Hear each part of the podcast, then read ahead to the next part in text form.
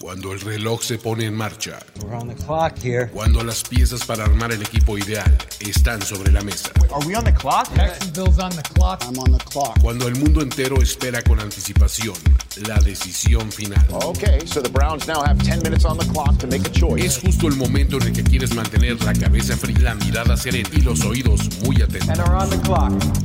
On the clock. On the clock. De primero y diez. primero y diez. El juego que solo unos pocos privilegiados pueden experimentar. Con Jorge Tinajero. Con Jorge Tinajero. Y Luis Obregón. Y Luis Obregón. On the clock. De primero y diez. Are now on the clock.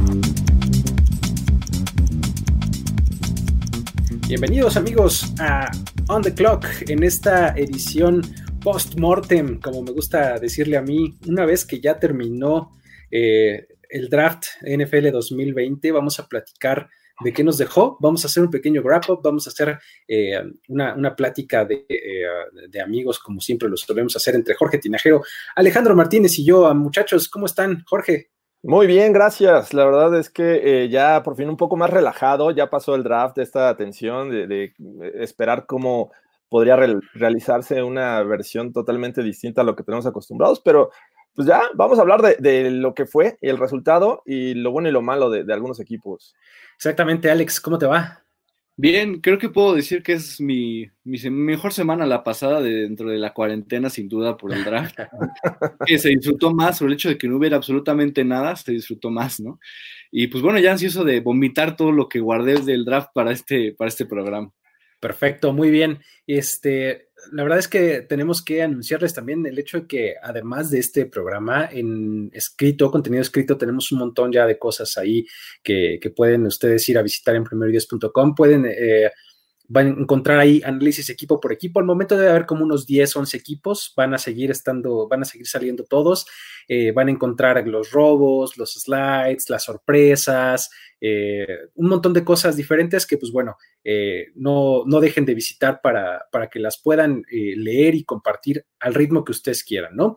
pero pues bueno, en cuanto a lo que la plática va, vamos a platicar justamente de eso, los mejores drafts, cuáles fueron los más cuestionables, ¿no? Por ponerles un, un bonito este, eh, endulzante, ¿no? Este, eh, vamos a hablar de qué equipos se aventaron a darnos una sorpresa con un reach, ¿no? Algo que no esperábamos y, y que tomaron más temprano de lo esperado, y algunos jugadores o, o prospectos que se cayeron mucho más de lo que, de, de, lo que esperábamos, ¿no? Y pues por ahí algún tema extra que se nos quede en el tintero, ¿no? Venga. Vamos a, vamos a empezar con los mejores. Vamos a empezar on a higher note, ¿no? ¿Qué, eh, ¿qué les gustó? ¿Qué equipo? ¿Qué posición? ¿Qué grupo? Etcétera. Eh, ¿Les gusta que haya sucedido en este draft? Eh, Jorge, si quieres empezar, dale. ¿Qué es lo que más me gustó? Bueno, de hecho, ahí en primero y diez pueden leer a los ganadores. De ahí voy a sacar, este, yo creo que material para esta edición en streaming. Creo que los Cowboys se llevan el, el draft. No sé si estén de acuerdo conmigo. Eh, si bien no comenzaron tomando posiciones de, necesidad que los teníamos en el radar, se fueron por el mejor hombre disponible y, se hicieron de piezas muy importantes que creo que van a ser fundamentales para que este equipo regrese al, a los playoffs y a, a, ser contendiente. Me parece que la selección de CD Lamb es bastante buena, eh, Trevon Dix también por ahí, eh, Gallimore, si mal no recuerdo, Neville Gallimore pero la que más me encantó sin duda fue este eh, Valladas de, de, Wisconsin, que lo veíamos saliendo un poco más alto para este equipo, pero que lo encontraron, me parece que en la quinta, si mal no recuerdo. La cuarta. cuarta. La cuarta. Uh -huh. Entonces, eh, creo que todos hablan de los Cowboys y de este draft, que, que pues, la verdad es que sí fue una sorpresa que hayan este, obtenido tanto talento. Sí, y, y se llevaron al mejor jugador disponible cada vez. Ya, o sea, cada, o sea, cada, vez que estaban on the clock. No, exactamente. La verdad es que parecía que pues, los astros estaban acomodando como para que a los Cowboys les cayeran muy buenos jugadores pues un poco más tarde de lo que se supone que deberían haber sido seleccionados, ¿no? Eh, el, contraste a, lo que dices tú, acabo de escribir el, el, análisis del draft de los Cowboys y, y, en la parte en la que uno tiene que decir cuál es el pick más cuestionable, pues me puse ahí a El, el expurgarle, a expurgarle. No, pues bueno, la verdad es que es una séptima ronda que pues igual y ni se queda en el equipo, ¿no? Sí, Entonces, sí, sí. no te puedes poner a cuestionar ese. Entonces, justamente yo dije que Tyler vaya a ser el más cuestionable por una sola razón, no por el prospecto, no por otra Ajá. cosa, sino porque dieron una selección de quinta ronda, tenían dos en la quinta ronda. La primera que tenían en la quinta ronda se, y una quinta del próximo año se la dan a Filadelfia, ¿no? Para regresar a la cuarta ronda y tomar a un jugador, y tomar a un jugador que además muy probablemente no va a ver el terreno de juego todo este año. Este, es una cuarta ronda, no puedes esperar otra cosa, salvo- no, no puedes Sí. esperar un titular en la cuarta, no hay mucha pero- presión. pero este, pues tienes por lo menos a dos antes en la fila que a él, tienes a Looney y a McGovern. Entonces, por eso es- sería lo más cuestionable y te digo, es ya ponerte súper exquisito, ¿no? Pero uno quiere ese tipo de problemas, ¿no? Mira, Exacto, uno quiere eso. O sea, ¿qué, qué voy a hacer con tanto talento? O sea, y, y los Cowboys tienen, eh, también Bradley Anae eh, fue un pick que también me, me gustó. O sea, en general creo que estos Cowboys hicieron un gran trabajo en este draft. Así es. Alex, ¿tú a quién nos quisieras destacar de lo, de lo bueno de este draft? Bueno, creo que nada más para complementar un poco lo que ya habían dicho, creo que el hecho de que no solo nosotros, sino todo el mundo esté hablando del buen draft de los Cowboys es que es un indicador muy grande de que fueron el, el claro ganador.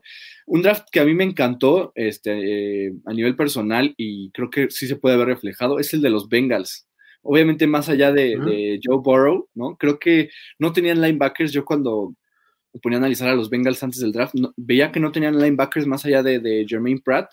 Y ahorita ya tienen una línea completa llena de talento, ¿no? A Kim Davis Guider, su pick de cuarta ronda, eh, Marcus Bailey, que fue de séptima, que justo había equipos que, que o bueno, había, había análisis que lo consideraban como talento de segunda ronda, pero por una lesión y, pro- y otros problemas, pues se bajó hasta la séptima.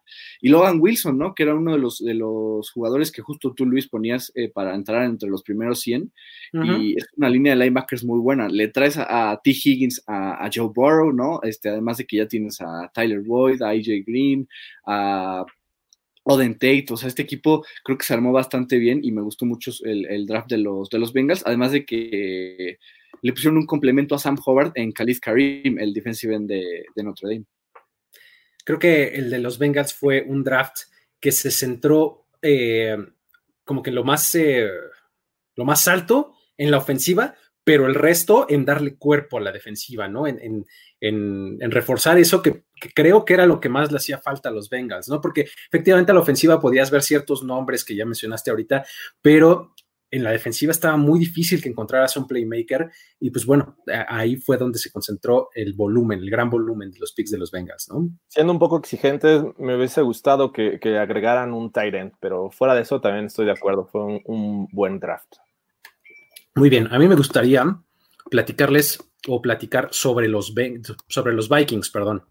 Eh, um, los Vikings me parece que, este, um, que también son este, este, otro de estos equipos que todo el mundo tiene, eh, está hablando de ellos como un, un, gran ganador, ¿no? Y creo que no, no, es para menos, ¿no?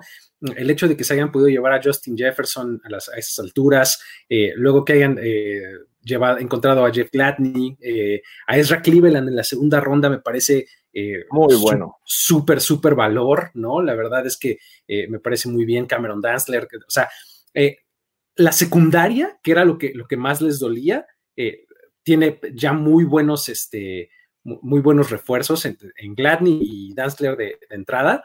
Y este, pues aparte se llevan por ahí a un safety, que es eh, Josh Metellus, eh, todavía a Harrison Hand, otro corner por ahí.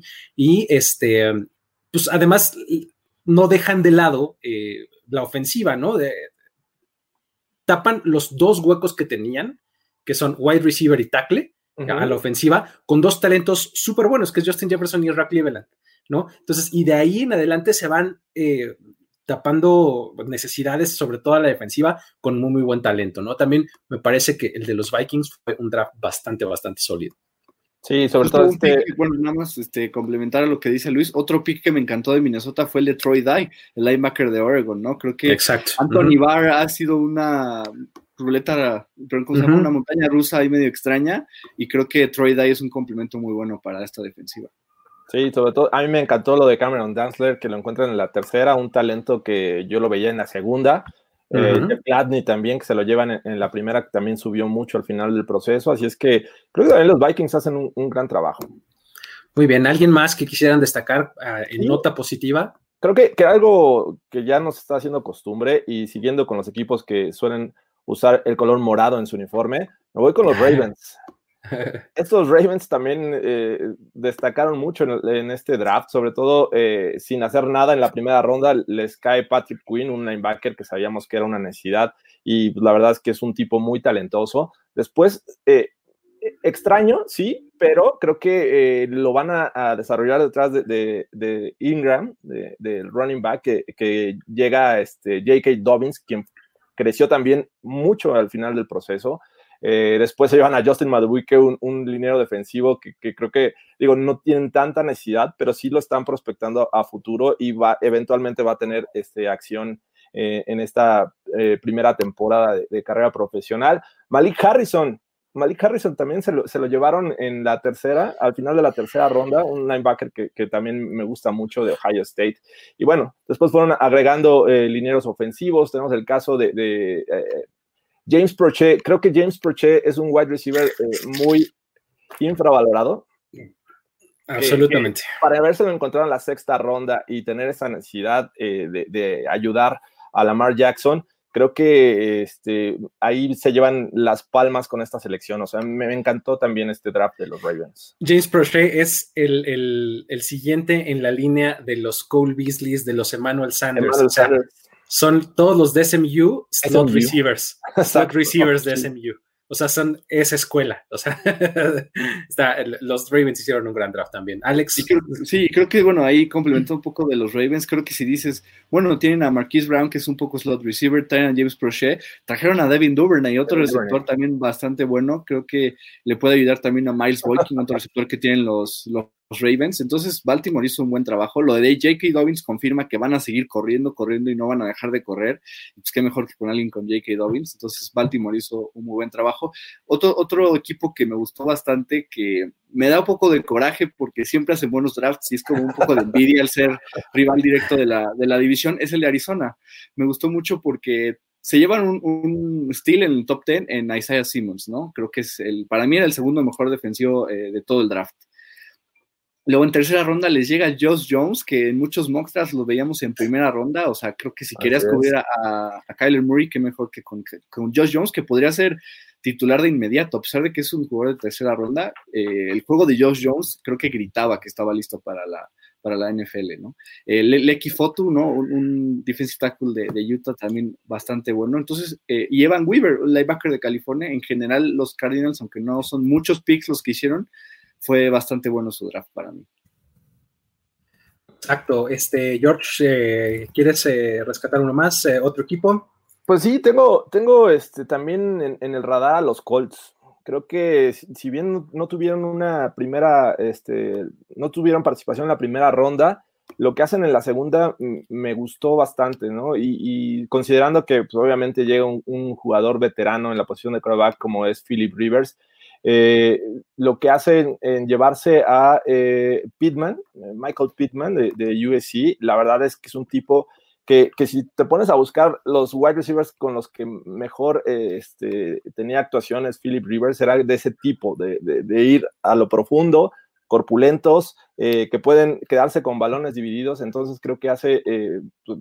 va Encaja súper bien, ¿no? Va a ser una muy buena mancuerna con este este, coreback veterano. Eh, después añaden a, Jonathan Taylor. Jonathan Taylor, uno de los mejores eh, running backs de esta generación, que creo que los Colts han adolecido de tener un, buen running back desde hace muchos años, entonces creo que les vendría bien. Eh, em, me gusta la selección de Jacob Eason, este coreback. Sabemos que obviamente Philip Rivers lleva, lleva por un año, entonces, no hay mucho tiempo para desarrollar, pero creo que Eason tiene las cualidades y aparte llega a un eh, staff de cocheo en el que creo que puede eh, mejorar muy pronto con Frank Reich. Así es que en general creo que estos Colts lo hacen muy bien. Después se llevan más tarde a Isaiah Rogers, un cornerback de UMass que también puede ser interesante. Y, bueno, finalizan en, la sexta ronda. La verdad es que agregan prácticamente necesidades y buen talento estos Colts.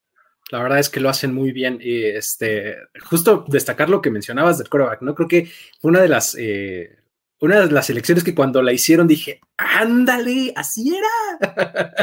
no, o sea, no, no te esforzaste demasiado, no hiciste ningún reach, ¿no? Para ir por un coreback. Philadelphia. Exacto, no eres Filadelfia, no eres Filadelfia. o, o, Green Bay, ¿no? No eres, no eres ellos. Y, y, te cae un, un, un quarterback bastante bueno que, que, al final de cuentas eh, tienes la intención de entregarle el control, ¿no? O sea, la verdad es que ese, ese pick en, en particular me pareció muy, muy, muy bueno, ¿no? Y pues bueno, a mí me gustaría eh, platicar eh, sobre el caso de Carolina. Carolina, sin hacer como un gran espectáculo de draft, me parece que tiene una temática muy clara y por eso me llamó mucho la atención su draft. Fue, reconstruyamos al equipo a partir de la defensiva, ¿no? Se llevan primero a Derrick Brown, ¿no? En el 7. Luego, eh, beneficiándose de la caída de Jeter Gross Mato, se lo llevan en la segunda ronda. Y luego les cae Jeremy Chin, ¿no? El safety, ¿no? Entonces, eh, luego todavía se llevan un corner en Tony Pride Jr., ¿no? Luego Kenny Robinson, otro safety, otro tackle defensivo, Bravo y Roy, otro corner, Stanley Thomas, o sea, exclusivamente defensiva, ¿no? Entonces, me parece muy clara la tendencia de este equipo a, a, a tener esa identidad o a reforzar ese lado del balón, a preparar a su defensiva y a jugar a fútbol complementario, ¿no? Es decir, vamos a a dominar con, la defensiva y vamos a, llevarnos la tranquila con el ataque. Sabemos que solamente tenemos a Christian McCaffrey como nuestro prácticamente único playmaker y vamos a aguantar para ver si hacemos Tank for Lawrence, de, Tank for Trevor, o este, Lose for Lawrence. O, ¿no? Finalmente vas a enfrentar ofensivas fuertes. La llegada de Tom Brady obviamente eh, afecta a las decisiones de este draft de los Panthers. Eh, obviamente tienes a Drew Brees ahí y pues, a los Falcons que siempre van a ser molestos a la ofensiva. Entonces creo que es bastante bueno. Oye, pero espera, eh, ahorita el que quería mencionar era Fail for Fields, que este Fields es el, el quarterback de Ohio, State. Entonces, pues ya tenemos el, Tank for Trevor y el Fail for Fields. Fail for Fields. Entonces, ahí dependiendo de cómo se desarrollen las cosas, ¿no? Pero bueno, los, los Panthers me, me, me, gustó bastante lo que hicieron. ¿Alguien más que quieran eh, comentar o nos movemos al otro lado del espectro? Este, justo nada más quería este, hacer dos observaciones rápido. Justo ahorita que de los Panthers, eh, una de mis cuentas favoritas de Twitter de la NFL son los Panthers y los Chargers, ¿no? Y los Panthers justo ponían un, un GIF, bueno, creo que ponían un meme que decía antes del draft como de se ve medio feo y después del draft como de bueno, ya no, ya no se ve tan mal, o sea, como diciendo, sabíamos que no, no, estábamos tan bien, pero hicimos un buen draft, ¿no? Y otra observación, este, ahorita con lo de los Colts me, me acordé, he visto que la tendencia ahora en los juegos terrestres es crear un comité, ¿no? Lo vimos con los Bills, Zach Moss para complementar a David Singletary, los Lions, DeAndre Swift para complementar a Kerryon Johnson, los Colts, Jonathan Taylor para complementar a Marlon Mack. Creo que ha sido una, una tendencia, ¿no? Y pum, J.K. Dobbins en Baltimore para complementar a Mark Ingram. Creo que esta tendencia ha sido subiendo, incluso con tres corredores, ¿no? Y es que, ¿sabes qué? Creo que eh, le apuestan, creo, o sea, creo que casi todos los casos que mencionaste eh, tienen a su corredor eh, o principal o al que ya tienen el roster con poco tiempo en su contrato. Entonces es, creemos un comité por un año, cuando mucho por dos, luego el otro que acabamos de, de atrás draftear se va a convertir en el principal y volvemos a hacer lo mismo dentro de tres años o algo así, ¿no? Entonces, más o menos en esa lógica están todos, o sea, Mark Ingram, Marlon Mack, todos ellos están o al final de su carrera o, casi al final de su contrato, ¿no? Entonces estás drafteando, pues para comité al principio, pero para que sea tu principal en dos años o tres, ¿no? Entonces es, interesante esa, esa, filosofía de, draftar running backs, ¿no? Eh, um, pero bueno, vámonos al otro lado del espectro, como les decía. Este, hay pues, equipos que nos, nos sorprendieron por porque no esperábamos que hicieran algo así, ¿no? Este, nos cuestionamos mucho sus decisiones. Eh, no sé por dónde quieran empezar, eh, Jorge, tú dinos a alguien. ¿Quieres que empiece? Bueno, eh, tengo también mis opciones y voy a comenzar por los Green Bay Packers. Es un equipo que, pues desde la primera selección que fueron por Jordan Love, subiendo posiciones, sabemos que no es un, un jugador que pueda ser titular inmediato, sobre todo teniendo ahí a Aaron Rodgers, que seguramente va a durarles al menos dos, tres años. Entonces, es un pick que es una inversión a largo plazo y, uno de los, otra de las cosas que veo negativas en, su serie de, selecciones es, en la segunda ronda van por AJ Dillon, un running back, que pues, hay que tener claro que el año pasado tenían un buen par de, running backs, no era que necesitaran uno, uno, más en la posición, ¿no? Este, entiendo que a lo mejor la ofensiva se va a trasladar a ser eh, mayormente eh, con el juego terrestre, van a ser muy incisivos por, por tierra, ya no van a necesitar mucho de, un coreback lanzador y entiendo hacia dónde van, pero pues también necesitaban wide receivers, ¿no? Y, y bueno, también necesitaban Tyrens y se van por Joshua de Guara, un, este, jugador que bien pudieron haber encontrado en la quinta, sexta ronda y lo toman en, la tercera. O sea, ese tipo de, cuestionamientos eh, creo que eh, hacen que este draft de, de, los Packers haya sido pues de los más cuestionados, me parece. Sí, y la verdad es que, eh, hijo, estás drafteando, o sea, como que estás confiando, creo yo, o sea, tratando de, encontrar la lógica de su pensamiento, como que estás drafteando como para dentro de dos años o, algo así, o sea, como que estás tan, tan seguro de que tu equipo es bueno y que llegó a la, a la final de conferencia. ¿No? Siento que es eso, o sea, me dio el equipo que tengo para llegar a la final de la conferencia nacional, pues vamos a pensar en hacer una transición hacia dos, tres años y bueno, ya para pensar en ganar el Super Bowl, ¿no? Pero pues la verdad es que se gana ahora, no, no, pues sí, digo, la verdad es que, está tirando los últimos años de Aaron Rodgers, siento. Pues sí, y es que creo que aparte necesitaban reforzar la, línea ofensiva tras la salida de Brian Bulaga y toman un tackle hasta la sexta, me parece, y, también linebackers. Stepaniak. Se van dos linebackers y, y, traen uno hasta la quinta, o sea, y luego AJ Dillon es un buen jugador, pero no entiendo, la verdad no entiendo ese pick, no entiendo. Me gustó el de Josiah de War, a mí sí me gustó el de Josiah de War, y luego vi, vi que Matt LaFleur dijo que quieren usarlo como un Kyle Juszczyk en los 49ers, entonces ya ahí ya digo, ahí ya no entiendo. No, no, veía, un, que decía, un fullback, un fullback en tercera ronda en 2020, o sea, ¿qué, qué está pasando, no? O sea, los Packers, a, mí, a mí me encantó el de Jordan Love, la verdad, pero en general los Packers no hicieron un draft nada bueno. O sea, si bien tenemos a los Cowboys como claros ganadores, creo que todos tenemos a los Packers como claros perdedores. Sí, está, está tremendo. ¿Con, quién nos seguimos, Alex? ¿Quién, ¿Quién tienes por ahí en tu lista de cuestionables? Eh, yo me voy con los Falcons. Eh, creo que lo comentaba el, después de la primera ronda que para mí tuvieron el reach de la primera eh, tomando a AJ Terrell y no porque sea mal, mal jugador, sino porque tenían un pick muy alto como para agarrar a AJ Terrell en esa posición. El, el, pick de segunda ronda fue el mejor que hicieron en Marlon Davidson. El de tercera, eh, Matt Hennessy es muy buen pick, pero ya después de eso, o sea, son, son tres selecciones pues, bastante, digamos, moleras, ¿no? O sea, que podrían estar o no en el equipo a la larga, ¿no? Entonces, o sea, creo que había mucho más valor en, en las posiciones que tomaron linebacker, safety, este, y luego toman un punter. Entonces. Ya la séptima, Alex. No, fue un en, la, en, la, quinta. Es que los equipos, sí, lo, sí hubo special team este ratito, platicamos de eso, pero bueno.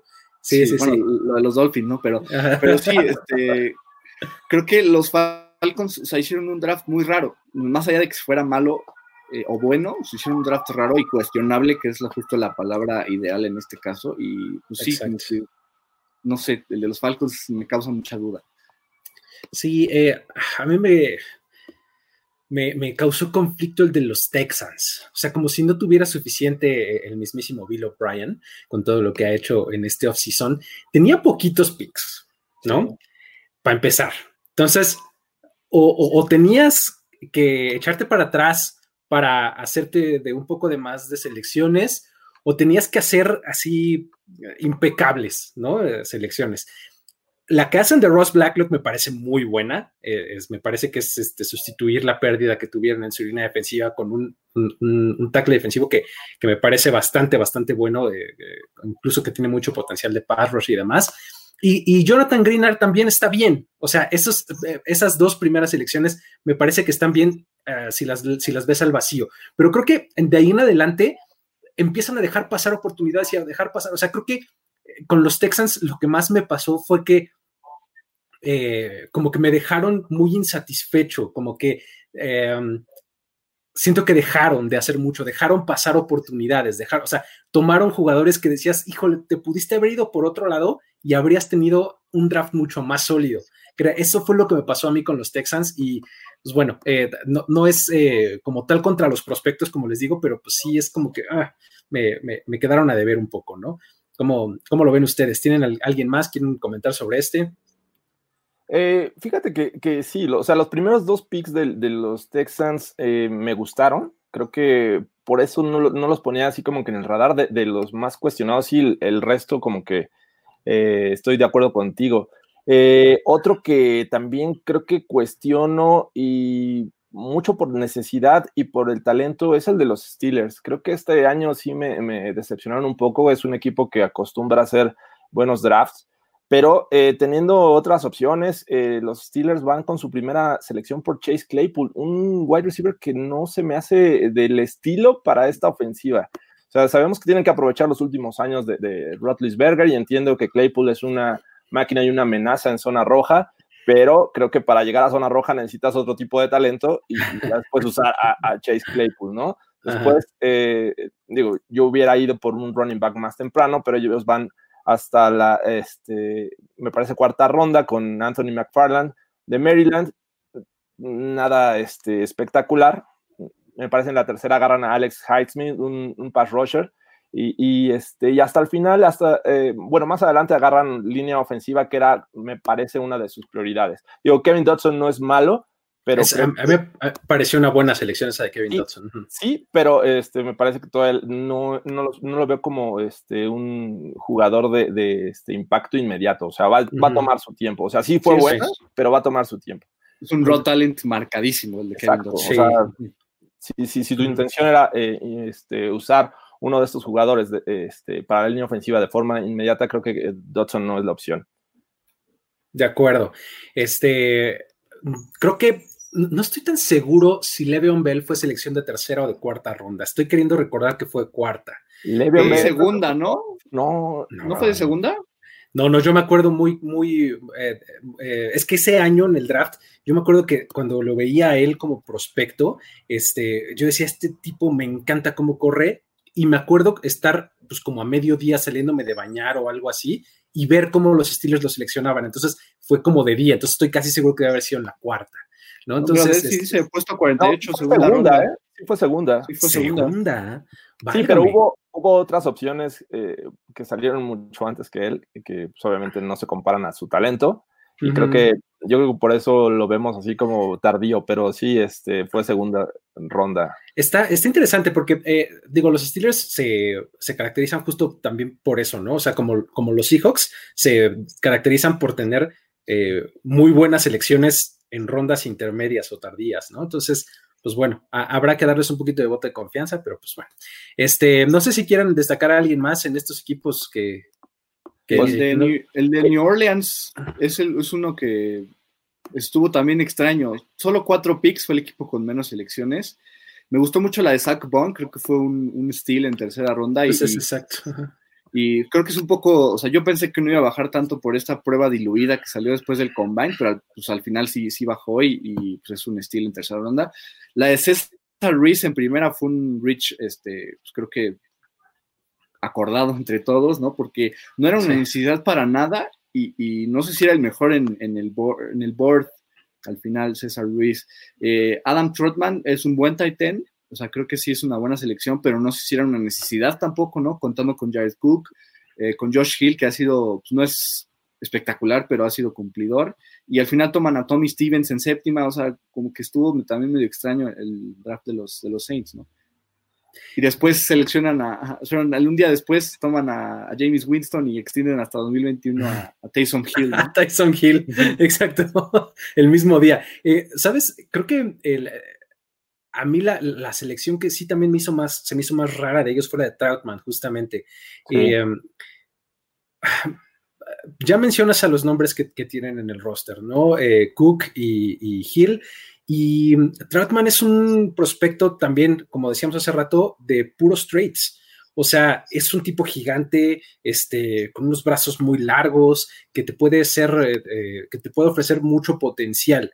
Pero me parece que le va a costar muchísimo trabajo redondear su, su, su técnica, porque jugaba en Dayton, o sea, una universidad que es la primera vez, les juro, que yo escuchaba hablar de él, de ella. Eh, cuando me tocó escribir el scouting report de, de, Adam Troutman, dije, ¿qué? ¿Dayton? Creo que es el primer seleccionado de, de, esa universidad. es probable, la verdad es que no lo sé, pero sí, cuando, cuando leí eso, dije, ¿qué es eso?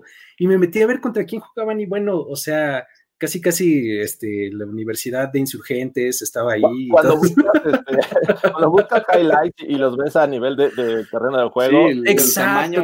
ya valió.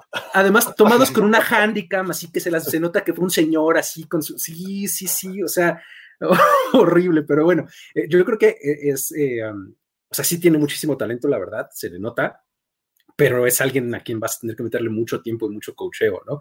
Pero bueno, este, ¿Alguien más que quieran destacar o nos movemos a lo que sigue? Rápido, nada más poner eh, este, a dos equipos que me parece que son, son cuestionables, pero les voy a dar el beneficio de la duda porque pues, yo creo que manejan su propio board y, este, y el tiempo les ha dado la razón, que son los Seahawks y los Pats. finalmente hay selecciones que digo, ¿por qué? Porque en este momento eh, pudiste haberte esperado, pero bueno, este, hicieron lo que hicieron, pero han sido franquicias que han estado constantemente en playoffs y, tal vez no lo ocupas en este año, pero al siguiente ya te está dando resultados. Entonces, vamos a ser pacientes con esas dos franquicias. Eh, esos dos me los guardé porque los tenía aquí, pero dije, es que pues... Ah, ¿Para qué? Eh, pero hay que mencionarlos.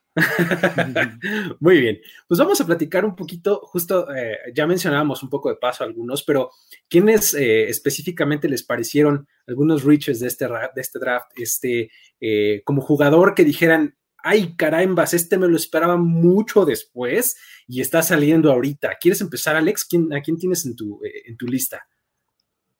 Creo que Jalen Hurts es el primero, y no porque no, o sea, yo, yo justo lo veía incluso en esas, eh, entrando en primera ronda, o sea, no, no, me hubiera sorprendido, ¿no? Creo que justo el hecho de que Jordan Love haya se ido en primera ronda es porque los, los Packers intentaron evitar que Indianapolis este, brincara, ¿no? Que al final no, no fue el caso, pero pues, fue su, su, sello de garantía. Pero me sorprende que Jalen Hurts, considerando que después eh, Jacob Wilson se fue en cuarta y Jake Fromm hasta en quinta, eh, se ha ido a Filadelfia, o sea, sobre todo que se ha ido a Filadelfia, se me hizo un reach considerando que creo que era o sea, una posición no, no de necesidad, o sea, fue, el pick sorpresivo de la segunda ronda o uno de los más sorpresivos en general de todo, el draft.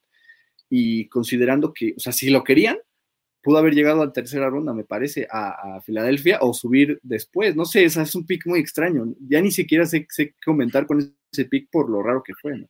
A, mí lo que, lo que me dice mucho ese pick, y lo, comentaba en ese momento, es Filadelfia nos está diciendo lo que piensa sobre, sobre Carson Wentz con ese pick.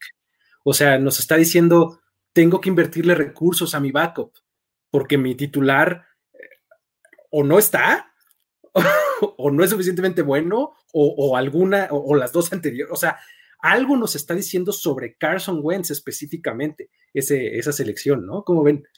Claro, o sea, yo creo que el nivel de confianza que tienen en Carson Wentz en, tema de durabilidad, creo que ya lo exhibieron en este draft. Seleccionar en segunda ronda a Jalen Hurts, obviamente estás buscando primero eh, desarrollar para tener lista tu herramienta en caso de una emergencia. O sea, y, pues yo creo que llega en un, en un, buen equipo, en un buen sistema, con un buen coach, Doug Peterson, que yo creo que puede trabajar de forma inmediata digo, sabemos el, tema actual que, hay distanciamiento social, pero en, el, tema ideal o en el caso ideal, yo creo que lo podrías, este, le podrías pulir muchos de sus errores que, se presentaron en college y tenerlo listo para cuando tengas la, eh, la, eventualidad, ¿no? No sé qué tanto te pueda dar Carson Wentz. La verdad es que a mí me sorprende el momento, el equipo, pero creo que ya analizando toda la situación, es un buen pick pues sí, o sea, creo que cuando, cuando lo pones justo en el contexto del equipo y demás, dices, bueno, pues te lo explicas, ¿no? Pero sí, efecto, cuando, cuando lo hacen, te, quedas como rascándote la cabeza, ¿no? no De hecho, este, Mike Garofalo de, de, NFL Network dio una teoría interesante, ¿no? Él decía que, que podían utilizar a Jalen Hurts como su Taysom Hill. Considerando que ha tenido éxito esta herramienta, no me sorprendería verlo de, de, de esa forma, ¿no? No lo, lo, hubiera agarrado tan alto si quiero hacer un Tyson Hill, pero bueno, está bien. Eso sí, eso sí. Por eso, por eso, digo que es un reach, no porque sea un mal pick, sino por eso, ¿no? Fue un pick muy alto considerando todo lo que necesitaba Filadelfia, ¿no? Sí, sí, sí, así es. Eh, ¿A quién tienes por ahí en tu lista, George? ¿De quién nos quieres hablar? Pues, por ejemplo, en la primera ronda vimos bastantes, pero me quedo con dos cornerbacks. El primero de los Falcons, AJ Terrell, me parece que es un jugador que no estaba ni, ni cerca de ser un top 20, pero bueno, los Falcons eh, entraron en pánico y dijeron, ay, ay, encuéntrame un corner, este, y, y, se fueron por AJ Terrell. Pues ojalá les resulte, no se me hace una primera ronda. Y el otro es de los Raiders, eh, Damon Arnett de Ohio State, que sabemos que ya este equipo está tomando un, un, caminito hacia esas universidades que suelen tener un nivel de competencia mayor. Es lo que les gusta, lo entiendo, pero creo que Arnett lo pudieron haber conseguido mucho más adelante. A mí, ¿qué me dicen de, qué me dices, Alex, de Jordan Brooks? Jordan Brooks es eh, el linebacker que tomaron los Seahawks en la primera ronda eh, y no es absolutamente nada contra el prospecto, de hecho me parece que es bastante bueno como linebacker. Eh, sin embargo, creo también que les pudo haber llegado mucho más tarde, ¿no? Eh, creo que eh, Jordan Brooks era, uh, pues estaba como fuera del radar de muchos por esta lesión que tuvo en el hombro, entonces le estaba costando justamente en su stock, ¿no? Entonces, eh, lo veíamos, pues, a finales de segunda ronda, por ahí era como su proyección natural, y los hijos se aventaron en primera, ¿no? O sea, eh, la verdad es que como prospecto es buenísimo, o sea, incluso escuché gente que decía, es que él es el nuevo Bobby Wagner. O sea, es, es, es, es así de, de, o sea, es el mismo estilo de tacleador, ¿no? O sea, el mismo estilo de demonio de sideline a sideline, o sea, que se mete a todas, es el mismo estilo de jugador, pues, pero creo que a nivel reach, sí lo es. Me gusta comprar caro a los Seahawks. Sí, Exacto. Es, es, digo, al final es, es, curioso porque justo vi un reporte que Seattle era el equipo que iba a cambiar con, con, Green Bay, al final Miami les ofrece algo mejor y de todos modos querían tomar a Jordan Brooks en el pick 30 en caso que hubieran cambiado con Green Bay. Justo John Schneider decía, era el mejor jugador en nuestro board. Pues yo, yo, ya he aprendido a darle el beneficio so de, de la duda, ¿no? ¿no? Entonces, eh, digo, ya analizando a profundidad, creo que, o sea, sí me gusta el pick y digo, encaja con, con lo que necesitaba la defensiva, pero pues sí, evidentemente, con lo que existía eh, en, disponible en ese punto, pues sí, sí se ve como un reach de, de primera instancia, la verdad. Ahora, eh, fíjate, enlazándolo un poquito, este, ahorita nos acabas de decir que, que, que declaró que iban a tomar de todos modos a Jordan Brooks, pero este, la teoría, hay una teoría que dice que los Packers eh, suben hasta donde suben para tomar a Jordan Love, porque en el siguiente pick, que era el 27, los Seahawks eran los que iban a tomar a Jordan Love para este, porque pues su único wow. quarterback en el roster es este, es Russell Wilson. Russell Wilson. Entonces, eh, cuando lo escuché dije, ah, caray, ¿eh? no suena tan descabellado, ¿no? Pero pues bueno, es, ya sabes que son teorías mm. que... Además, casi siempre, a menos que, que tengas, eh, te tomes una píldora de honestidad, casi siempre vas a decir que el jugador que tomaste era el más, eh, el mejor calificado en tu board y era lo que estabas buscando y, bueno, o sea, casi sí, todos sí, van a decir eso. Pero bueno, este, um, yo, yo les quiero empaquetar eh, a, los, eh, a los special teamers, además del Pontra que ya mencionamos hace rato. Justin Rohrwasser de Marshall en el, en el 159 a los Pats, exactamente. Tyler Bass en el 188 a Buffalo. Los Bills, ¿no? Exactamente. Y Blake Ferguson, el long snapper long de LSU, Dolphins. a Miami. Exactamente. Es, cuando, cuando vi LS y dije, ah, se les duplicó porque es el LSU, es la universidad. No, no, no, es LS de Long Snapper. yo dije, ah, caray, o sea que sí, sí hay una posibilidad para todos aquellos que hacemos buen centro largo, ¿no? Fíjate que eh, ya hemos visto en otras ocasiones que toman kickers, incluso este, primera, mm. segunda ronda, eh, punters en algún momento en la sexta, en la séptima, pero Long Snapper. Eh, sí, ese fue el que más me sorprendió. Por long favor, o sea, snapper. ¿por qué? ¿Por qué tienes que invertir? Eh, entiendo que sea una ya tu última selección, pero ¿por qué tienes que invertir una selección en un long, long, snapper? Cuando eres un equipo que tiene muchas necesidades por todos lados, ofensiva, defensiva, pero no en equipos especiales. O sea, Es- a los agents. Era, los, era 185, no está tan, tan, tan, tan atrás. O sea, Espérame, ¿era sexta? según yo es sexta ronda, es, es el ver. pick 185, eh, pues digo, son 250 y cacho picks, o sea, Cierto, 185, Blake Ferguson. es Wow. lo que te digo. Ni siquiera fue una séptima. O sea, sí, horrible. Y digo, complementando esto, los Dolphins tuvieron un draft de, de subidas y bajadas. Hijo, que sí estuvo rarísimo. Fíjate que cómo no lo pusimos entre los cuestionables. Creo que es un buen, es un buen calificativo cuestionable, porque ah, como tuvieron tus picks que hacen muchísimo sentido, este, tienen otros que te dejan rascándote la cabeza. Long Snapper es el mejor ejemplo, ¿no? Long Snapper, este, les fue bien, por ejemplo, encontrarse a, Weaver este, de, Boise State, eh, pero agarran en la última selección de la primera ronda a Noah Ekbinogini. Este, o sea, de ese tipo de, de situaciones veo en este draft de los Dolphins. Está raro. ¿Alguien más que les haya saltado como Rich o nos movemos a los, a, a los robos, a los slides? ¿Cómo ven? Vamos a los lights. Yo tengo- Perfecto. Vamos, yo estoy completo. Ah, ahí, hay, ahí hay varios también nombres interesantes. ¿Cómo ves, Alex? Aviéntanos uno. Eh, bueno, creo que Jorge lo dijo perfecto. Curtis Weaver, el Les Rusher de Boise State, es para mí no solo este, uno de los robos, sino para mí es el robo del todo el draft. Cae hasta la, hasta la quinta ronda. Yo lo consideraba como uno de los cinco mejores pass rushers de, esta clase y, le cae en bandeja de plata, de oro a los, a los Dolphins.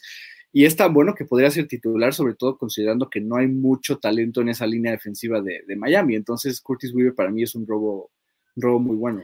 Tremendo. La verdad es que eh, a la hora de que no se fue en la primera ronda lo entendí. O sea, dices, bueno, no era para tanto, pero claro que lo esperaba en la segunda. O sea, eh, en la segunda mitad de la segunda ronda era el lugar perfecto para, para Curtis Weaver, según yo. De hecho, en el momento en el que se empezaban a, dar los picks, dada la circunstancia de los Cowboys que necesitaban un pass rusher, yo dije, se van a llevar a, a, Curtis Weaver.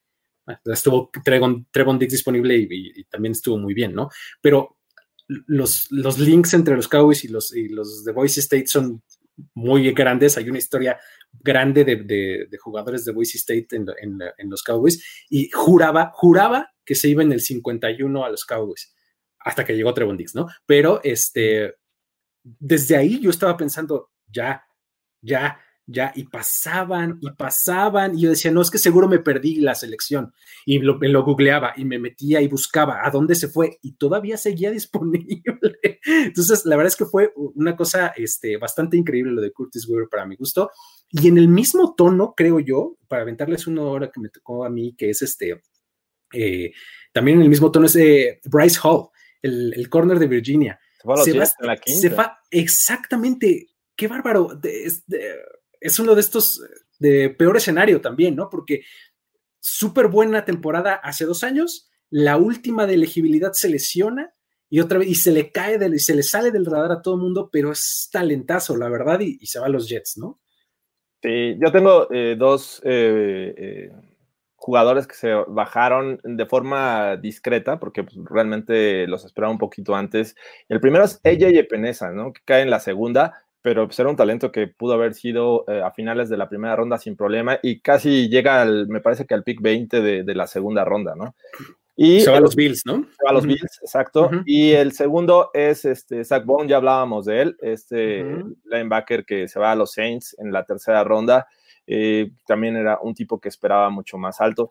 Eh, el otro, eh, que, que, sí fue una caída y para mí fue una sorpresa porque pues, pasaban y pasaban tackles ofensivos y él seguía disponible, es eh, Prince Tiga Wanogo, que se, fue, se va a los Eagles. Filadelfia, exactamente. Que, uh -huh. que, se va hasta la selección número 210 en la sexta ronda. O sea, una caída bastante fuerte para Esa sí estuvo brutal. Sí, Así también es. estuvo. Digo, ya hablábamos de Josh Jones, ¿no? Que también fue otro tackle sí, que, que sí. se cayó, que se cayó. Fue raro ver que, que, cayeran tanto, ¿no? Los tackles. Sí, sí, sí. Este, otro, eh, por ejemplo, y ya lo mencionábamos hace rato al principio del programa, es Bradley Anay, ¿no? Bradley Anay es otro, es, es, un muy buen pass rusher que pues, se va hasta la 179, o sea, al final de la quinta ronda, ¿no? Este, la verdad es que no, no entendíamos por qué seguía ahí, pero la verdad es que eh, le cae muy bien a los Cowboys, un equipo que no había tomado otro pass rusher en, rondas anteriores, que era una de sus principales necesidades, y, con este jugador creo que les, va, les va a caer bastante bien, ¿no? Exacto, aunque fuera hasta la quinta, creo que puede tener impacto pues, rápido, ¿no? Este, este jugador. Y, yo tengo otros dos nombres, dos receptores, justo, ¿no? Creo que la posición daba para, Exacto, para ver que, varios talentos pues, se fueran mucho después de lo esperado, pero me sorprendió que tanto Tyler Johnson a los Bucks en quinta ronda y Donovan Peoples Jones a los Browns en sexta ronda. Donovan cierto, es cierto, ese también es buena, sí, sí, sí. Se fueran este, mucho después que, por ejemplo, Joe Reed de Virginia, que se fue a los Chargers mucho antes, ¿no? Por decir este, algún ejemplo. O sea, sí, sí hubo muchos receptores que fueron antes que ellos dos y, y son completamente unos robos en esos puntos. ¿Y qué me dicen de, aprovechando que tocas el tema de los wide receivers? Denzel Mims, un, wide receiver que lo esperábamos salir inmediatamente en la segunda ronda, obviamente no alcanzó la primera, pero salió T. Higgins, salió La Vizca, me parece que salió Michael Pittman. Pittman, eh, y, Denzel Mims seguía, seguía disponible.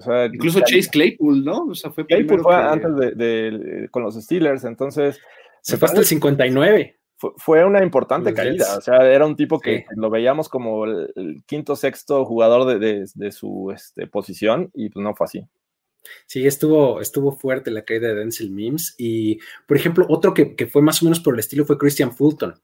Christian Fulton, que también lo veíamos más o menos a finales de la primera, no salió, dijimos, bueno, ahorita rápido se va en la segunda, y pues, ¿cuál? Se nos fue hasta el 61 en Tennessee. Sí, estuvo cerca de irse a la tercera. Exactamente, estuvo a nada de irse a, la tercera ronda. Sí. sí, Entonces, este, eso y pues los dos quarterbacks que ya mencionamos hace rato, Jacob Eason y Jake Fromm, ¿no? Eh, uno en el 122 eh, a Indianapolis, que bueno, ya hablábamos del caso, como cómo nos gustó ese, esa selección, y Jake Fromm hasta el 167 en Buffalo, ¿no? Este...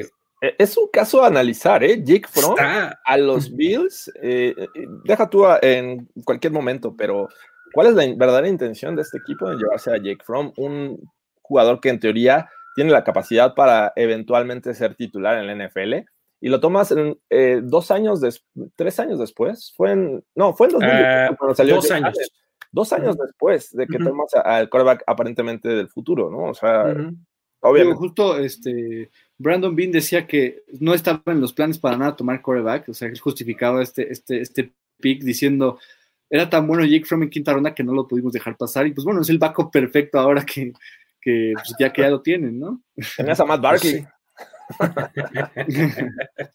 Muy bien, no sé si tengan alguien más por ahí, amigas, se me acabaron los nombres. ¿Ustedes tienen alguien? No, creo que este, bueno, Tyler Valladas también fue una, una este, un jugador que a mí sí me sorprendió que haya bajado mucho eh, y sobre todo fueron todavía Genesis salió antes, este, Cushenberry y se me, se me hace un jugador bastante bueno final de la cuarta se fue. Este, pues bueno, no sé si quieran entonces eh, eh, platicar de algún, algún tema en específico que les haya llamado la atención, que no quepa en, estos, en estas categorías que acabamos de platicar, que les haya llamado la atención, con qué, este, con qué podríamos cerrar esta plática. No sé si los comentarios, algunos comentarios podríamos. Sí, sí, independientemente de los comentarios, no sé si tengan alguien, algún tema, algún algo que digan, esto me llamó a mí la atención. Fíjate que sí, este, pues, creo que ya tocamos por ahí el tema de, Jalen Hurts, de, Jake Fromm. Eh, me gustaría tocar el tema de, este, eh, del quarterback de Oregon, se me fue su nombre. Eh, Herbert. exacto. Herbert, que llega a, a, los Chargers y tengo muchas dudas de si realmente va a ser titular. Digo, a la altura que lo están tomando, que fue en la sexta, yo esperaría que fuera un un titular inmediato, ¿no? eso se este, espera, ¿no? E, eso esperaría yo, pero este, no sé, eh, es difícil de diagnosticar en un equipo como este en el que están poniendo muchas, mucha apuesta a una buena defensiva y una ofensiva que está eh, en, este, en reconstrucción, ¿no? No sé si vaya a estar Tyrod Taylor de entrada, el tiempo que sea necesario y en mitad de, la campaña vayan a, emplear a, a, su coreback novato. Justo Tom Telesco, este, digo, perdón Luis. Este, no, adelante, dale. Una, una, como entrevista que hizo ahí con su hija post-draft, Este, digo, él, él justo decía, pues Justin es, es, un jugador que vamos a desarrollar y que va a estar bajo Tyrod, o sea, como confirmando que Tyrod es el quarterback titular por el momento, ¿no? Yo, yo creo, mi predicción, digo, considerando que sí vaya a haber temporada, yo creo que Justin Herbert va a tener más partidos como titular en su año de novato que, que Tyrod Taylor en 2020. Eso es lo que yo creo. Y aprovechando el tema de quarterbacks, ¿cómo ven a Tua?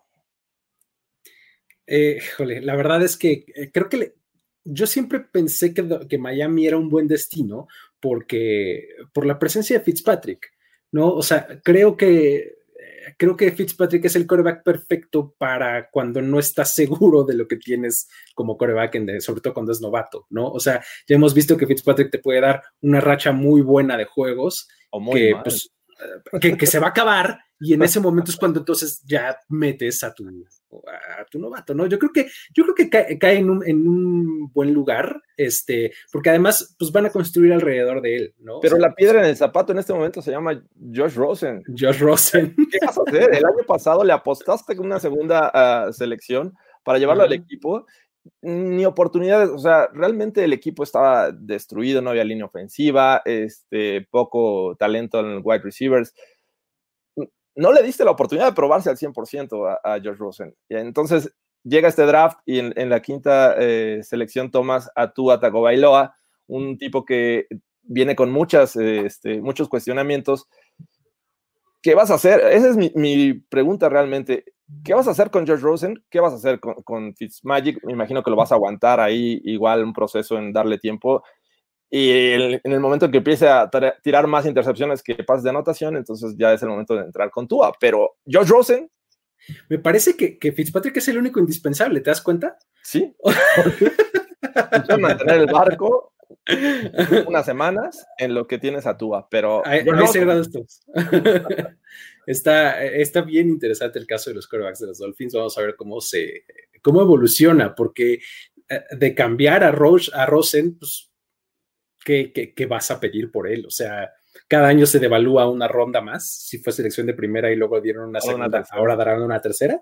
¿Alguien te dará una tercera por George Rosen? ¿Quién? Yo en este momento no. ¿Quién? si teniendo a Cam Newton ahí en la agencia libre, teniendo, este, pues no sé, como que no, no, no veo como lugar, ¿no? Eh, que, lo vaya a, a, coger. Pero bueno, eh, vamos un poco a los comentarios de la gente para eh, darle un poco de salida a los últimos 10 minutitos de, de, este programa para ver qué nos dicen por ahí. Vamos a, este, a rescatar lo, lo mejor. Juancho Telles, felicidades chicos, dejé de consumir contenidos de televisión de líder, gracias a ustedes. Eh, mira, somos complementarios, o sea, o sea, gracias, gracias por la preferencia, no, no, te quiero correr de aquí, al contrario, qué bueno que estás aquí, pero somos complementarios, o sea, allá vas a encontrar mucha información que aquí nunca vamos a tocar. Y, este, y eso, vas a encontrar información. Aquí platicamos y echamos relajo, o sea, es dos cosas completamente diferentes, ¿no? Julio Manuel Molina Velázquez, eh, ¿cómo califican el draft de los Bears? Ah, los Bears son un caso interesantón porque tenían poquito capital. ¿Qué, qué podemos decir de ellos? Me parece que sus dos primeras selecciones son bastante buenas, ¿no? Se llevan este, a Colmet, el mejor tight end de, de esta generación, eh, y también se llevan a el cornerback de Utah, si mal no recuerdo. Este, ¿A Jalen Johnson? Jalen, uh -huh. sí, exacto. Entonces, empezaron bien, ya después eh, le bajaron un poco el ritmo, creo que también toman un pass rusher, si mal no sí, recuerdo. De hecho, este, para mí, el Chicago toma el sleeper del draft, que es justo el pass rusher Travis Gibson de Tucson. Gibson, exacto. Entonces, en general bien, eh, no podías pedir una gran actuación, sobre todo porque no tenían muchas elecciones eh, exacto. tempranas. Ese era el asunto con los Bears, pero bien, buen trabajo en general. Eh, René Morán Rosas, buenas tardes, señores. Eh, ¿Cómo se les hizo el draft de los Jets? Saludos desde Juárez, Chihuahua. Este, la verdad es que hablamos de un par de selecciones de ellos bastante, bastante buenas, ¿no? Hablábamos de, de, Bryce Hall y de Denzel Mims. Ambos les caen eh, tarde, eh, más tarde de lo esperado, me parece bastante bueno y creo que lo mencionábamos justo al final de la primera ronda, que ellos fueron el pivote que movió el draft a, hacia otro lado, ¿no? Porque esperábamos una cosa y se fueron eh, por un tackle en, eh, en, la primera ronda. Y... Lo cual no me pareció malo, ¿eh? Toman un, no, bien, athlete en, en, en Mikael Beckton y es un, uh -huh. es un gran pick y en tercera ronda agarran a alguien muy bueno como Ashton Davis, ¿no? El safety. Yo lo pondría en una etiqueta de sólido. La verdad es que se llevan jugadores este, buenos. Jabari Zúñiga también les llega en la tercera ronda. El running back de Florida, Pirine, este, también es, eh, creo que puede aportar bastante. Y pues ya hablábamos de Bryce Hall, ¿no? Un cornerback que por ahí puede hacer mucho ruido. Exacto. ¿Qué más tenemos por ahí? Carlos Alberto, ¿qué opinan del draft de los Saints? Ya lo mencionábamos hace un rato, ¿no? Que eh, eh, con poquitos picks, pues hacen, pues creo que está bien, ¿no? Está medio raro, no sé. la verdad es que son esos en los que ah, hay más preguntas, creo. Ah, hay que esperar a ver. Em, Ash 99, ¿cómo ven el trade de Trent Williams? Se me hace un robo. Eh, si es que no funciona, eh, si es que no funciona, no lo renuevan y les dan un pick compensatorio, la tercera que dieron prácticamente. Estuvieron buenos los trades en el tercer día, ¿no? Este, hubieron varios, incluido este de Williams. ¿Cómo lo vieron ustedes? Los, Niners estaban este, con la venta de garage, ¿no? Se, se de él, de, eh, digo, adquirieron a él, se les fue por retiro Staley, Brida también. Eh, a, Miami se fue por una quinta ronda. A Miami y me parece que, eh, ¿quién falta? Un wide receiver que es Goodwin. Goodwin. Entonces, este, pues, yo creo que salió relativamente barato Trent Williams, ¿no? Era un tipo que estaba descontento ahí en, Washington, así es que con la salida de Staley, pues, yo creo que les cayó como anillo al dedo. Así es. de hecho, hoy veía que Jason Light, el general manager de los Bucks, eh, tenía en el Intel, el, algo así, como le llaman el Intel, eh, que Joe Staley se iba a retirar y que por eso subió este, un pick para tomar a Tristan Reeves, que se apanicó y dijo, no, quiero a mi tackle, puede que ellos lo tomen, yo agarro Tristan Ok, muy bien, muy bien. Eduardo Hernández, hola, saludos desde Holanda. Let's go Fins, saludos desde Holanda, Eduardo Hernández.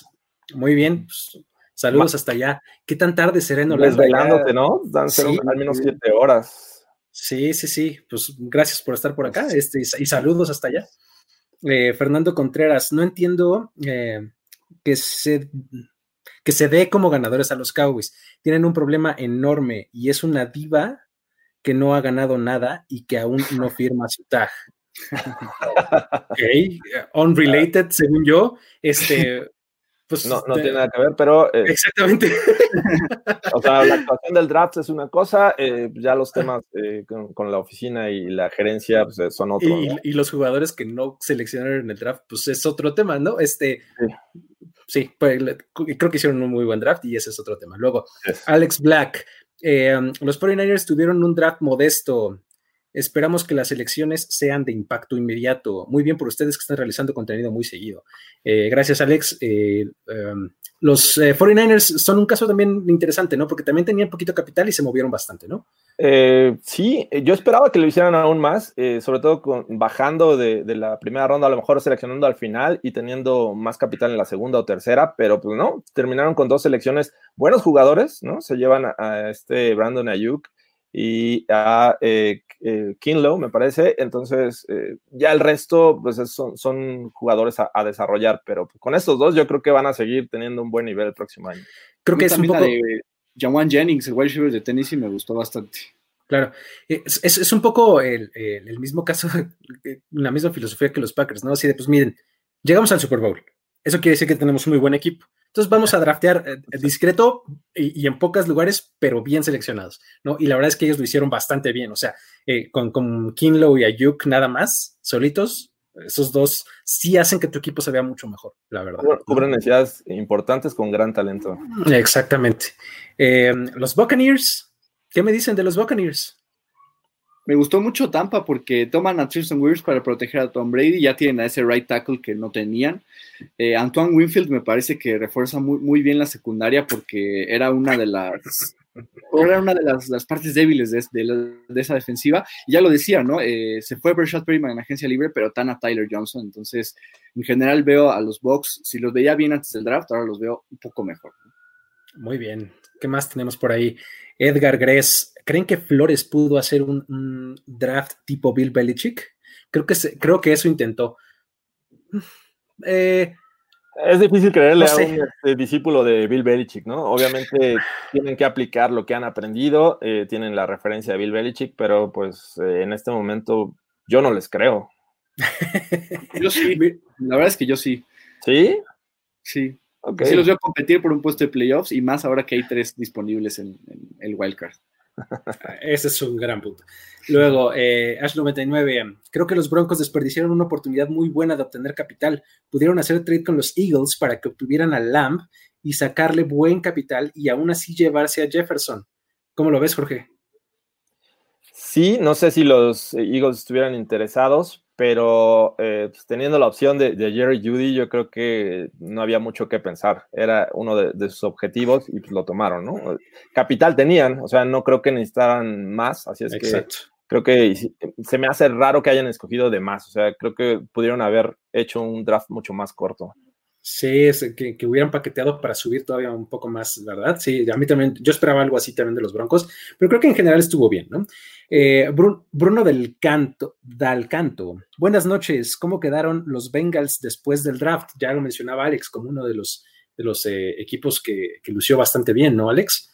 Sí, yo los veo mucho mejor que el año pasado, o sea, sí los veo con un mínimo de victorias de 7-8, mínimo. Andele, oh. andele.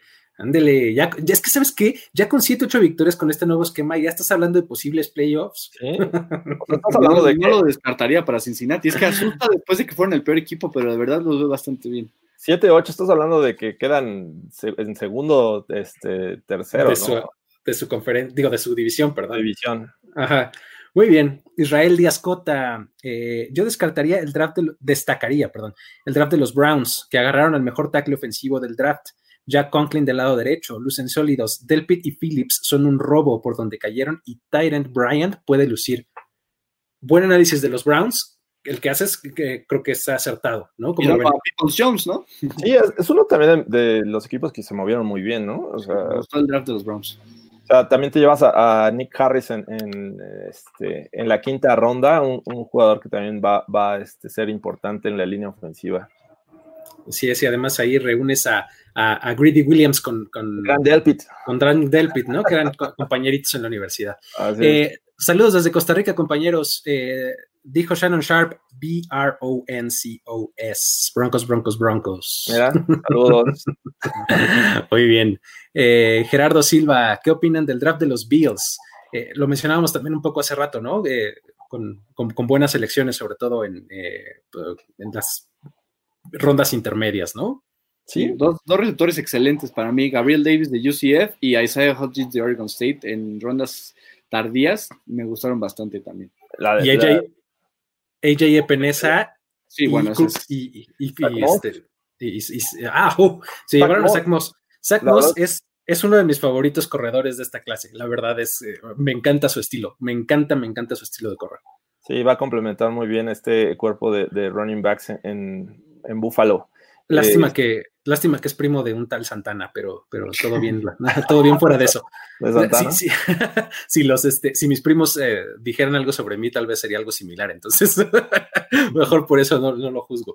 Este, Carolina no reclutó ofensivos y Green Bay no reclutó re receptores. En Carolina tienen, le tienen mucha fe a CMC22 y lo actual, pero ya no está Olsen. ¿Qué más aparte de McCaffrey tienen? Creo que lo mencionaba hace un momento cuando hablé de Carolina. Creo que su apuesta es a jugar fútbol complementario, a jugar defensiva, defensiva sólida, defensiva fuerte y a, pues, a, a limitar a la ofensiva a, manejar el partido, ¿no? ¿Cómo lo ven ustedes?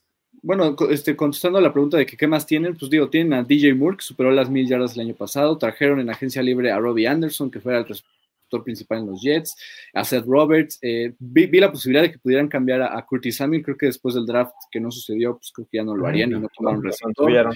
Este, Ian Thomas es un, es un Titan decente, sólido, ¿no? No Olsen en su momento, pero es un, es un Titan decente. Entonces, al final, creo que la ofensiva no está tan mal como pintaría. Sí, es claro que este equipo va a hacer, eh, va a solidificar esta defensiva y va a tratar de ganar los juegos así, con defensiva. Muy bien. ¿Qué más tenemos por ahí? Eh, Pato nos dice, ¿quién de ustedes dijo varios días antes del draft que Raiders iba a ir por Rocks eh, tercero? Pues creo que todos en algún momento lo dijimos, ¿no? Y luego nos movimos a otros y a veces regresamos y a veces no. Sí, de hecho, mi, mi, último mock yo puse a Henry Rocks con los Raiders. Entonces, sí, ya, ya eh, se rumoraba y estaba fuerte eh, la noticia de que posiblemente era Rocks el que buscaban. Así es. Pero así era, era es. creo, creo, que sí era complicado este, predecir que fuera el primero en irse, ¿no? Sí, es que bueno, ya el orden de los tres receptores eh, principales era muy difícil de predecir. Eh, todo el mundo unía a, a, los Broncos con Rocks al principio, luego se movieron a Judy y luego los Raiders al revés. Entonces eh, estaba complicado, ¿no? Oscar, de nuevo, equipos que no tomaron quarterbacks, Atlanta y Pittsburgh. ¿Será que van por, eh, ¿será que van por, por uno, el, otro uno el, otro año? Ah, los dos tienen quarterbacks ya veteranos, ¿no? Los Steelers debieron haber ido por uno, ¿no? Vimos uh -huh. que el año pasado eh, el, los backups de Rotlisberger fueron exhibidos, entonces este, yo hubiese esperado este, que se movieran en este draft por uno, no lo hicieron. Los Falcons creo que todavía tienen un poquito de tiempo, me parece. Tienen un poco de Matt Ryan. Sí. Y, y, de hecho, en el caso de Pittsburgh, yo vi una noticia de que le ofrecieron más dinero a James Winston, pero al final Winston fue el que prefirió jugar bajo Sean Payton y Drew Brees. Entonces, eso quiere decir que en esas Cam Newton podría jugar en Pittsburgh más, más adelante. Andele, ah, ahí haciendo un, este, un Michael Vick en Filadelfia o algo así. Este. Ha Howard y Brida, el comité en Miami, tendrán éxito. A mí me parece una muy buena combinación. Una buena combinación. O sea, es Thunder and Lightning, ¿no? O sea, la verdad es que creo que es, es bastante complementario sus roles, sus estilos, ¿no? Es correcto. Eh, Brian Alfaro, Erazo, ¿creen que los, que los Pats hicieron bien con no tomar a un quarterback? Eh, eh, creo que ya habíamos hablado de, de esos casos, ¿no? En las que los Pats, este, eh, pues rara vez toman quarterback temprano. Eh, esta vez, pues creo que van a confiar en Steedman y en, y en, y en Hoyer, salvo que tengan algo ahí sorpresivo, ¿no? Sí, no, el, de hecho la selección de Steedman el año pasado me, me pareció eh, ideal para este equipo. Yo esperaba al menos otro año de, de Tom Brady este, para darle tiempo a este, este muchacho joven, pero pues, todavía tienes ahí a Hoyer, ¿no? Él te puede dar ese año extra y después ir con Stinam. Así es que yo creo que la, la, opción para los Pats es ir con defensiva este año. Así es. Luis Leal, el centro que tomaron los Cowboys, ¿por qué sería mejor que César Ruiz? Pregunta para Alex. A ver, Alex, dinos. Sí, es que yo, yo siempre he dicho que para mí Tyler Valladas es el mejor linero ofensivo interno de esta clase. Creo que eh, Tyler Valladas bajó hasta la cuarta ronda por problemas en la rodilla y en la cadera. Mm, y lesiones, exacto. Digo, César Ruiz para mí fue un reach en primera ronda, o sea, pudo haberse ido en segunda. Y Valladas también, solo ese, esa cuestión de lesiones lo bajaron tanto. Pero para mí me gusta, a mí me gusta más la versatilidad que ofrece Tyler Valladas que, que el juego que, que, tiene César Ruiz. No porque sea no por mucho más, sino porque a mí me gusta más en general. Muy bien. ¿Qué más tenemos por ahí? Jaime Enrique García Acosta nos dice: Nos queda claro que el draft board de Seattle es diferente que el resto de los equipos de la NFL. ¿Saben en base a qué hacen sus draft boards? Pues a sus scouts, ¿no? ¿Qué nos puedes decir? Alex? Sí, es que es que ahí pues, es cuestiones este, como muy internas, o sea, al final es cuestión de cada equipo eso. Yo he visto, vi mucho que, que en general Seattle drafteó en este, en este año jugadores que hayan sufrido o que hayan tenido muchas situaciones de vida complicadas, ¿no?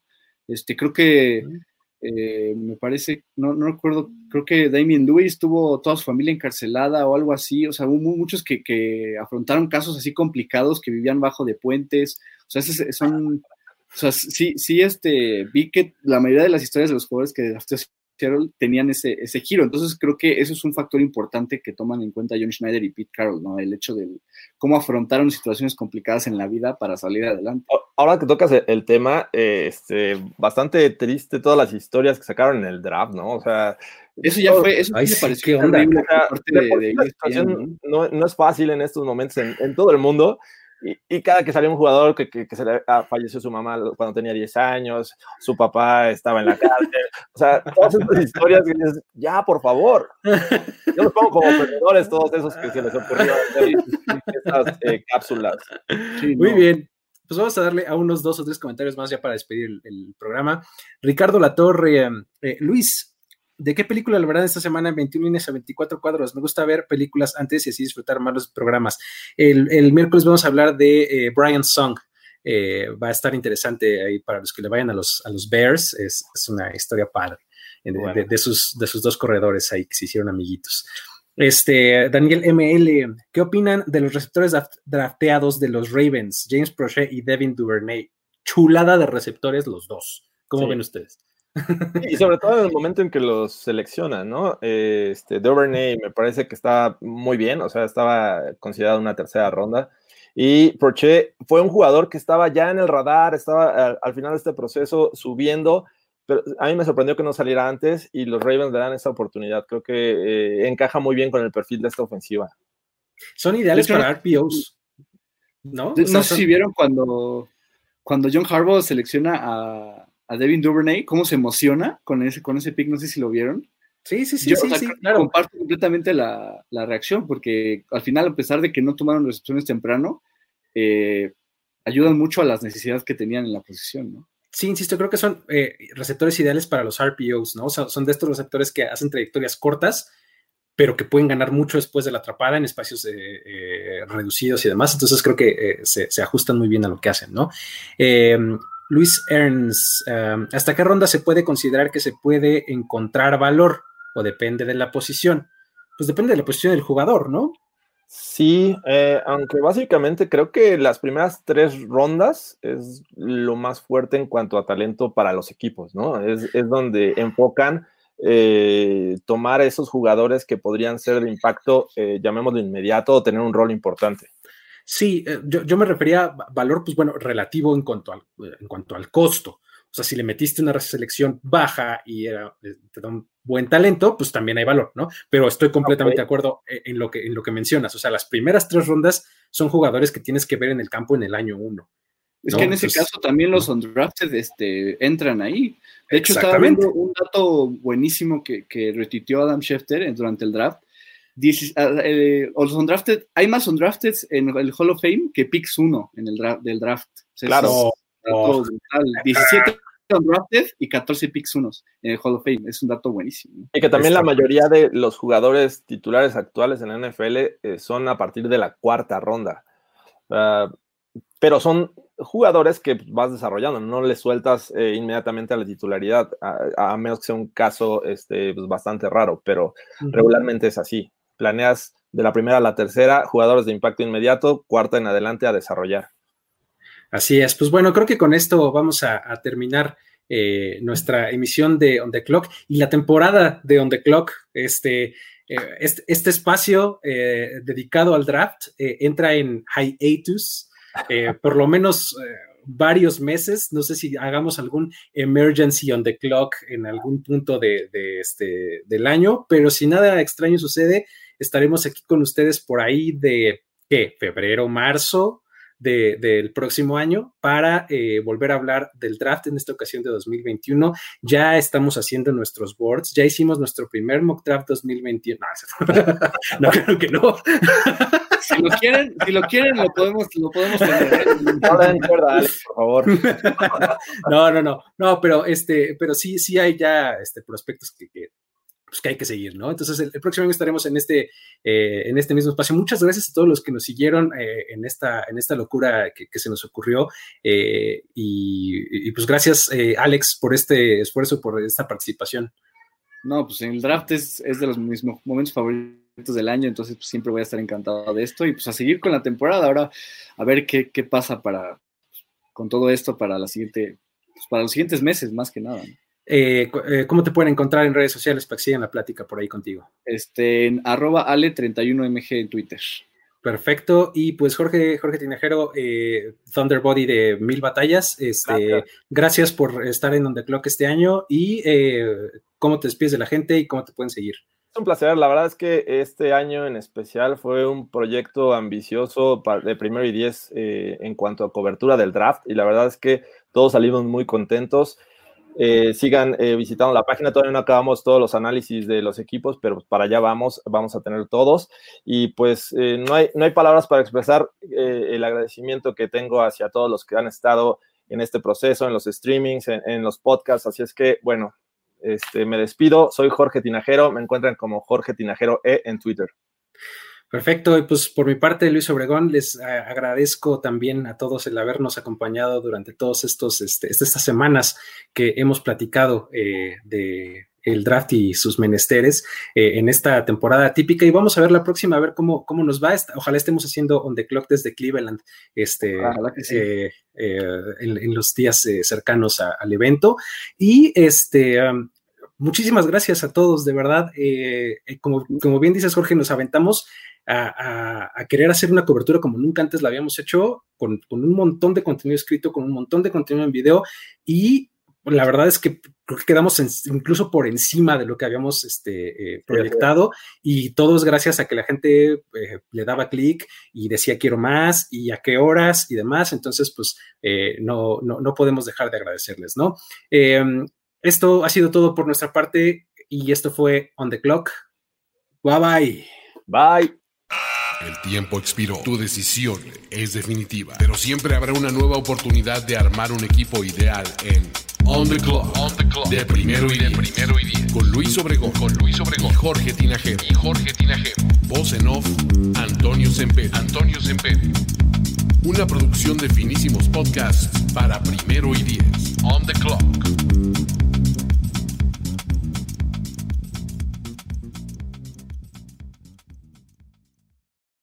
Hello, it is Ryan, and I was on a flight the other day playing one of my favorite social spin slot games on chumbacasino.com. I looked over the person sitting next to me, and you know what they were doing? They were also playing Chumba Casino. Coincidence? I think not. Everybody's loving having fun with it. Chumba Casino is home to hundreds of casino style games that you can play for free anytime, anywhere, even at 30,000 feet. So sign up now at chumbacasino.com to claim your free welcome bonus. That's chumbacasino.com and live the Chumba life. No purchase necessary. VGW, void, prohibited by law. See terms and conditions 18 plus.